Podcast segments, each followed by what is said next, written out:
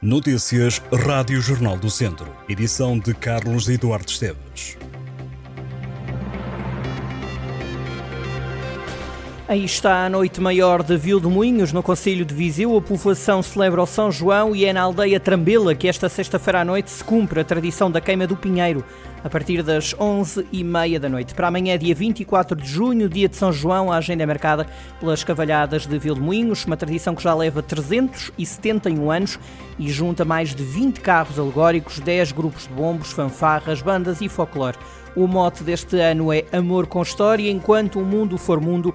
Amanhã há também missa em procissão em honra de São João Batista, às 5 da tarde.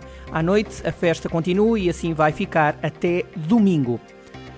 O presidente da Câmara de Viseu gostava de ver o prédio da Segurança Social, que alberga também os serviços de saúde, transformado em edifício habitacional. Fernando Ruas diz que vai sugerir isso ao Ministro da Saúde quando voltar a falar com ele sobre transferência de competências. O autarca destacou o bom relacionamento que tem tido nas conversas com Manuel Pizarro, mas sustentou que só aceita a descentralização na área da saúde se ela não vier com problemas e o edifício de 15 andares, que em Viseu é conhecido como Prédio Alto da Caixa, é um deles.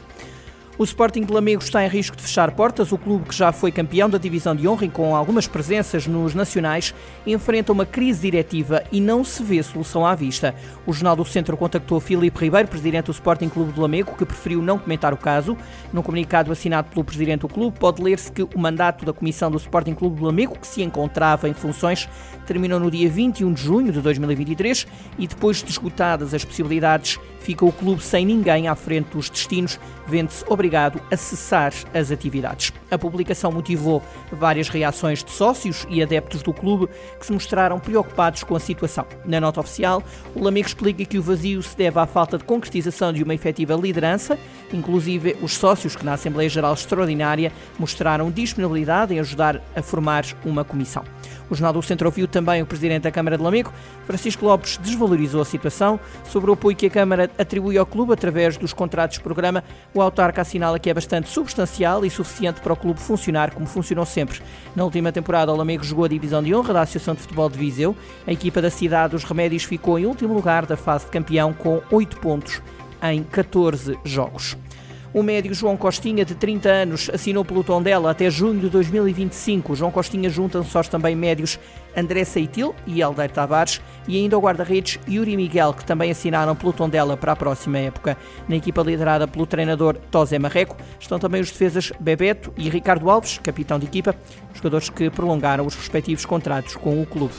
É já este sábado que mais de 50 rebanhos e 20 pastores sobem a Serra do Monte Muro numa recriação de uma tradição ancestral que é a transumância. E em Castro Daire esta tradição mantém-se viva e com a promoção da autarquia agora qualquer pessoa pode também experienciá-la e ser pastor por um dia. Todos os anos o município promove na última rota da Transumância, dois grandes momentos a marcarem o evento, a subir à serra nos dias 24 e 25 de junho e a descida a 24 de agosto. Até domingo são esperados milhares de pessoas entre Castro Daire e a Serra de Monteburo um cais para barcos de cruzeiro, um bar, passadiços e um ponto de acolhimento com tecnologia de realidade aumentada. Integram o renovado Parque das Bateiras, em São João da Pesqueira.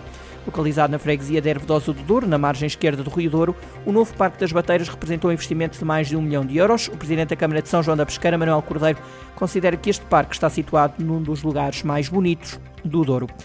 O antigo Sanatório Infantil do Caramula, em Tondela, e a Casa do Brasileiro, em São João da Pesqueira, fazem parte dos 15 imóveis públicos que vão ser recuperados na terceira fase do programa Revive.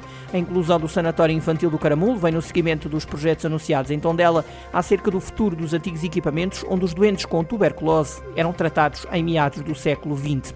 Citado numa nota de imprensa, o secretário de Estado do Turismo, Comércio e Serviços, Nuno Fazenda, considera que o lançamento da terceira fase do programa Revive é um sinal da vitalidade e importância deste programa na requalificação e aproveitamento económico do património com valor arquitetónico, histórico e cultural. Nas duas primeiras fases do programa foram listados para recuperação um total de 49 imóveis, dos quais 23 estão inseridos em territórios de baixa densidade.